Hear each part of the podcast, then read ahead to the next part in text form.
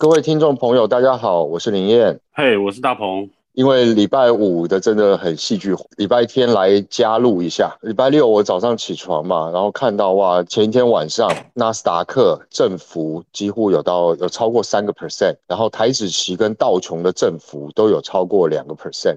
事实上是一个蛮大的振幅的。那我自己也是依照原本我们的这个守则去进单，当三十分 K 空头排列。然后五日线被穿破，我们就去批就进仓了。结果呢，我一直看看到一点半，我看到纳斯达克跟道琼都双双破底，我想说应该就是一个趋势盘。结果没想到我睡醒看他们两个是收红的。那 那我相信蛮多听众朋友可能跟我一样，这个没有办法熬夜到早上了，就先去睡觉了。所以我们现在手上都还有空单。那台指期现在这样看起来，它就是压月线嘛，就是压二十日线，然后撑五日线，硬收上五日线。假设像朋友们或是同学跟我一样手上有空单的话，你这边会怎么建议呢？因为现在停损，我们也过了停损点啦，是明天开盘直接停损，还是说我们可以观察什么指标？这边要跟你请教一下。哦，如果是要是我的话，我我的做法反正就是开盘就止损了，因为这种东西是这样，就是说我们可以允许自己，比如说，呃，像这种临时性的这种状况发生，但是当你在清醒的状况下的话，我觉得你不要去犯错。啊。如果说你过了止损点，你没有去止损，然后你继续看，那这这个就其实这个就是犯错，哦，就是熬单了。对对对，你就是澳单了嘛，就是等于讲说你期待它朝你朝你的方向去继续去进行运动了嘛，哈，这个是这个是止损的原则啦，就是说我觉得你该止损的时候要止损，因为呃如果说没有把这个好习惯养好的话，哈，其实常常在交易的过程里面你都会一把输到脱裤子啦，这个习惯一定要戒掉。就是等于讲说，你该止损你就止损，那这个事情其实是蛮蛮意外的啦，应该是这样讲，就是说他这一天的这种状况其实很难得发生呐。比如说他是故意透过呃凌晨大概三点到四点左右那个时候发动攻击嘛，然后一路就拉到红盘嘛，所以这种这种事情是比较少啦，哦，这种事情比较少。那呃，也不太可能那一段时间，嗯，你不要说，你不要说我们呐，就是说整个亚洲还醒着，还醒着的正常的一般的投资者，我觉得也是很少很少啦。所以可能还可能还醒的都是在钱柜的年轻人。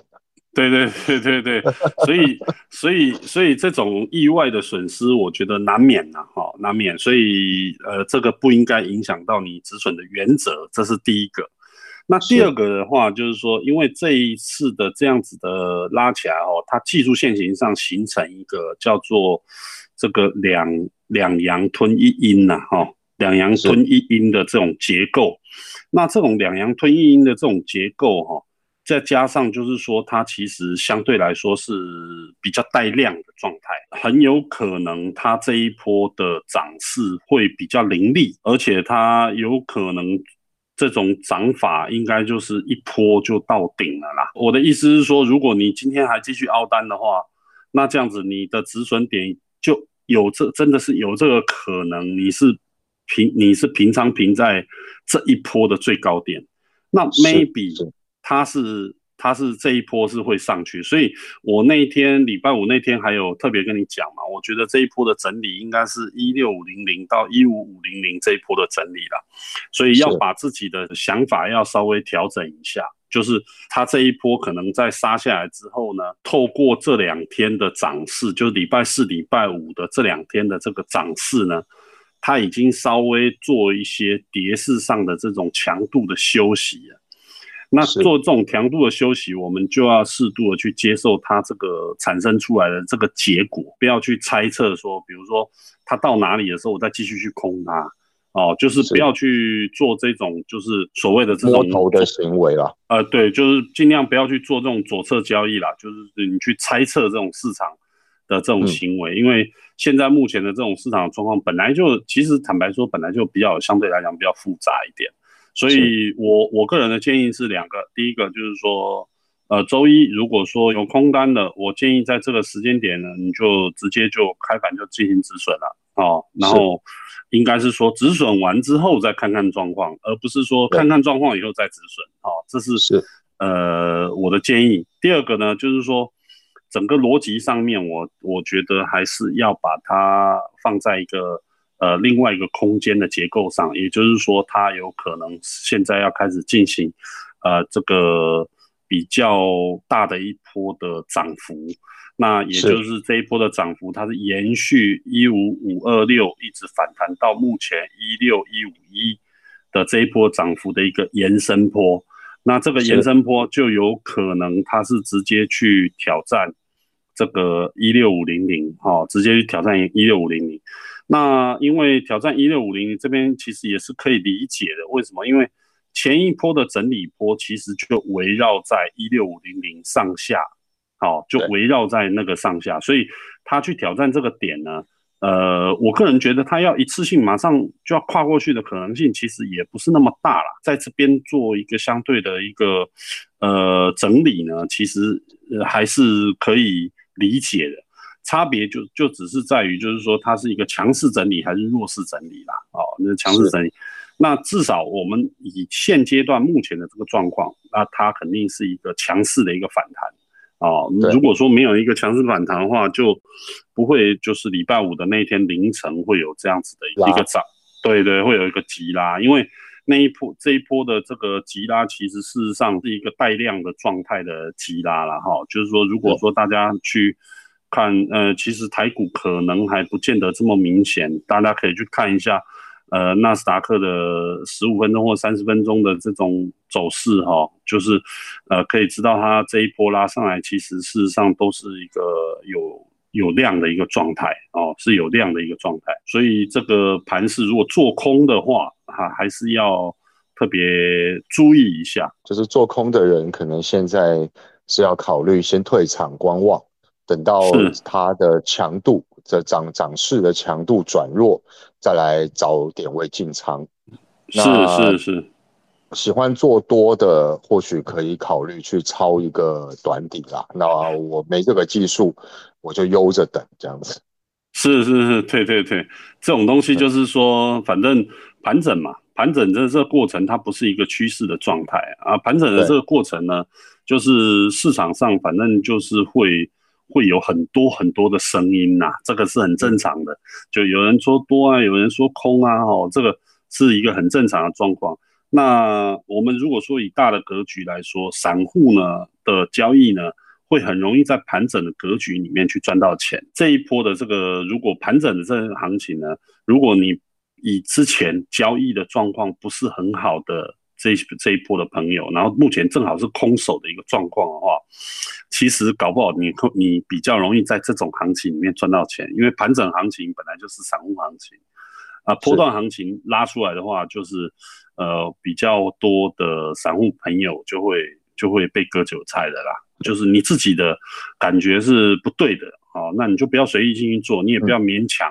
勉强自己去做。大鹏哥已经没有做现股了嘛？大鹏哥主要是以这个期指为主。那我自己现股的话，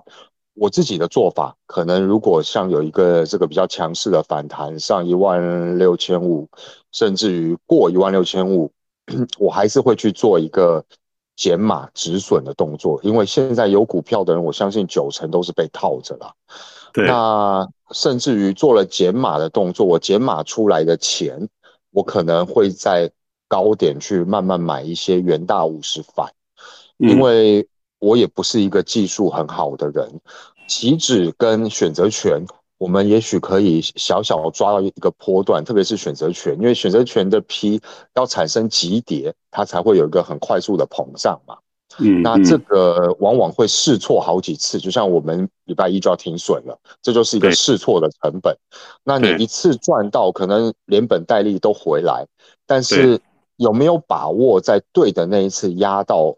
比较大的部位？这个我自认为我技术还不够，所以我反而会去做一些五十反，然后用一个长期的这个走势去赚一个相对来说可能。我们假设认为说，它会有一个比较长期的跌势到年底，或者是到第三季、第四季，那我们可以去赚，比方说二十趴、三十趴的一个获利。那这个是我自己目前的规划。ETF 的反单，我觉得还是就是因为它这里面哈涉及到的是本身的这个价值的减损哦，然后包含就是说它预期会到的这个部分。跟它所绑定的这个标的，哦，这些东西我觉得还是要大家呃要做好完整的功课，而不是只是看，就是说它是一个它是一个五零的反，然后我就进去做这个五零反，其实它不见得它的内容是相同的啦，包含它的这个呃价值的一些减损啊，那包含说它的这个对应的标的的。占比的状态啦，哈，就占占有这个资产的状态，呃，可能都不太一样，所以，所以我觉得还是要大家还是要做好功课，这个是比较重要。比较长空的格局啊，就是呃比较长单的一个状况，长空的格局，那你心里就要做好一个计划跟打算，就是说，如果这个盘因为灰犀牛或者是黑天鹅一直都没有出来。而导致市场上会有一个比较，呃，比较悲整，呃，比较长的盘整，或者是说，呃，就是做多，就是多方它有可能会透过像这样子的一个过程，对于涨势去进行一个攻击，也就是讲说，假设我们现在假设一个状况，这一波拉上去有可能。它是到一万七以上的时候，那你的你的这个反单的 ETF 可能就不不是你想象的那个状态了，它已经不是，它已经被彻底改变，所以说就变成是说，呃，到那个时间点的话，你再去进行止损哦，其实我我个人会觉得不是很值得啦。是，反反而是说，你要做这种反单，应该是要很确定的一个，呃，至少是中长空的格局的产生，因为这个要回到当初我跟你讲的点哦，就是一万五千五这地方是我觉得现在目前台湾一个比较大的一个呃底部。那一万五千五这个地方在没有跌破之前，我觉我觉得呢，你可以把它当成是一个熊市的整理。但是你不能把它看得这么的空，就是说尽量不要对于就是说利多与利空，它的那个呃对于股价或者是期货价格啊，就是整个大盘的价格，它的反应上面哦有这么高的一个要求，一五五零零之这个点没有正式跌破，同时搭配黑黑天鹅或是灰犀牛的事件产生之前。我觉得你的看法都必须要是一个熊市整理的态势来去交易，而不能把它当成说这个盘是非常空的哦，然后这个是已经就是完全崩盘的一个状态。那刚好同样的情况在虚拟货币这边，今天才刚看到一个新闻，欧洲的行长，嗯，他说这个虚拟货币对他来说是一文不值，应该要加强监管。你说那个拉加德是？对对对，啊，那我听起来我觉得有点矛盾，我反而会解释成另外一个方式，是我们无法监管的东西，从他的角度，就是我们政府无法监管的东西都一文不值，是是是是是。这种这种东西就是，哎，怎么讲呢？其实从有虚拟货币开始，比如说零五年开始，哈，陆陆续续这样子，这都已经十几年了。像他这种话，我觉得其实也也不差他这么一句啦。其实一直到现在都已经十几年过去了，对不对？这又不是说去年才发生的，这都十几年了。每年同同样的情况，虚拟货币现在也是等于在熊市整理嘛。它也没有真正有出现一个跌破，也就是这个比特币，我记得上次的低点大概在台币七十八万左右，七十六还是七十八？对对，以现阶段目前的这状况，反正就是呃，我觉得呃多看少做啦。以现在目前这个加密货币这一块，因为因为上一次我记得我们有聊到加密货币这一块，我觉得下一个整顿的点应该就是在 DeFi 的这一块啊。去去去中心化金融的这个部分，因为这一次可以看得出来，就是说，透过这个 Luna 跟 GST，呃呃，这个叫做 UST 的这个事件哈，就是可以看得出来，就是整个 DeFi 其实，呃，它在多头市场上的时候，其实好像都还 OK，没什么问题，但是它。一旦碰到这种死亡螺旋的时候啊，就是会产生一个比较大的一个连连环连环爆哦。那这个连环爆呢，会会是一个比较致命的一个问题啊，哦，会是一个比较致命的问题，因为它一般来讲，你做做 defi 的话，都是要做双币嘛，哦，你做双币的投资，那你如果说做双币，然后又又碰上像这种死亡螺旋的话，就会变成是说，呃，原本。预期中是呃两个可以保一个，结果这一次的 Luna 其实已经很清楚的告诉你说，呃，当意外事件发生的时候，在加密货币的世界里面只有双杀，它没有 它没有保全一个的概念，就是它只有双杀的概念。所以这个就很可怕，是还有 USTD 嘛？那 USTD 跟这个 BTC 还有呃。这个以太，那他们的的关系，这个就是大家会比较谨慎了一些了。对，就所以现在以目前的状况的话，我觉得就是做做一点小单，这个倒没问题啦，哈。但是你要说做比较大的一个跨度的投资啊，或者是或者是说你要针对哪一个产业去进行一个比较跨、比较大的一个这个布局啊。我个人认为倒是没有那个必要，反而呢，可以是在关心这个行情的过程里面，它一旦有这种就是说比较大幅度的急杀的时候，你比如说像礼拜五那一天的这种急杀的时候，手头上如果说有呃有足够的 USDT 的哦这种嗯投资朋友的话，倒是可以在这个时间点去捡一点便宜货。哦，一般正常的状况，急杀，呃，这个这个加密货币的这一块，你透过急杀的这个过程，它能，它一般来讲，哦，能够让你捡到便宜的可能性，其实都蛮大的，哦，其实都蛮大，哦，所以你像比如说礼拜五那天，如果说你可以，呃，有看到像这样子的一个急杀的一个状况的话，其实你买点 BTC 啊，或者买点 ETH 啊。哦，其实都是一些蛮好的机会，我我觉得都是蛮好的机会。买了以后就先把它放着，哎。主要像我，我记得我们上一次有讨论过嘛，在 Luna 的那个事件，我们两个都加仓了。你在以太加仓，我在比特加仓，对对对。那我们也都没有要卖的意思了，就是我们也不是说要做反弹波段，我们就是不断的往下买，然后去等待一个爆发点。对对对对对，啊，是像我现在买的，如果说以我来说的话，我买我都只会急杀的时候我才会去动嗯，如果说没有没有它没有急杀的一个动作的话，其实我都不会去碰它啦。就是以现阶段目前的这状况，不需要去长期持有的。现阶段呢，就是好比说你现在随便一个时间点，比方说。这个呃两千的以太币，或者是说三万的 BTC 啊，你在这个你在这个点位上面，然后你你你你自己说服自己说啊，我在这个点位买买一点，然后我去长期持有它。其实长期持有的概念是绝对是是要买便宜的哦，它不是说它不是说让你去买对的。对的时间点，它是让你买便宜的哈，所以所以比较偏向一个金字塔型的一个投资啦，越往下买的越凶。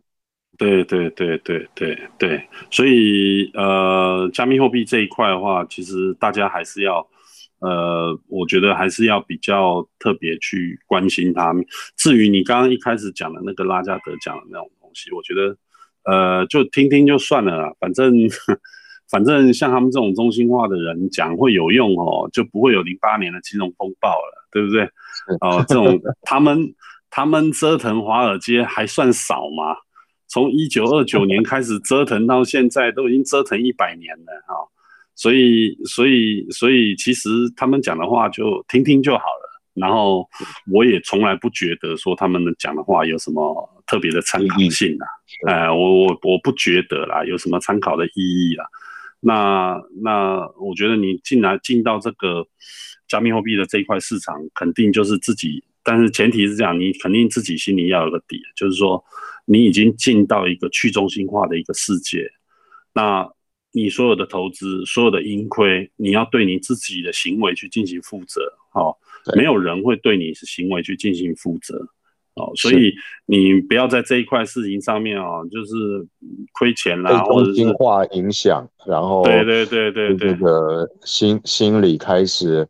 忐忑不安，这样子若得若失，对你又你又你又想你又想这个呃。占有这个这个什么呃这个去中心化的这一块的利润哦，就是超额的利润，然后但是呢，你又想呢吃这个中心化这一块的管理市场的豆腐哦，我觉得这个是这个是这个是不可能的事情啦哈，这是不可能的。对，对你你又想拿好处又想吃豆腐，这个怎么可能啊？这是不可能的事情。所以你如果进到这个环境了，你就呃自求多福。哦，自己照顾自己，好就不你不要再去想什么其他的人讲了什么什么东西，然后能够现在就算他跳出来讲说啊，我希望怎么样，我觉得这个要要要要要要怎么怎么地，你看像那天像之前那个拜登讲的说，这个美国必须要在加密货币上取这个领导的地位，对不对？这句话讲的有多多多多多有鼓励性质，然后多正面多阳光，对不对？那现在比特币还不是一样三万呢？他们没有要理他，对，没有人要理他，就是就是这一块事情哦。其实，呃，中心化的人他的逻辑一定就是要抓你进来，就是监管，监管。那对对，去中心化的去中心化的世界里面，就是不想要你监管，这是一个完全不同的世界。所以说，所以说，其实你不要做。去中心化的产品，然后你在听中心化的逻辑，这个你自己自替自己找苦头吃啦，就是每天晚上在那边折腾，我觉得也没什么意义啦。嗨嗨，是这个还是要跟大家讲一下。是，啊，好啊，那我们今天周末加入，要不我们就录到这边好了。好啊，可以啊，好，可以啊，没问题。就是分享一些想法。那明天开盘也祝大家不管做任何的产品都顺利。那这样子我们就下礼拜再见啦。好，谢谢，谢谢，谢谢大家，谢谢各位，拜拜，拜拜。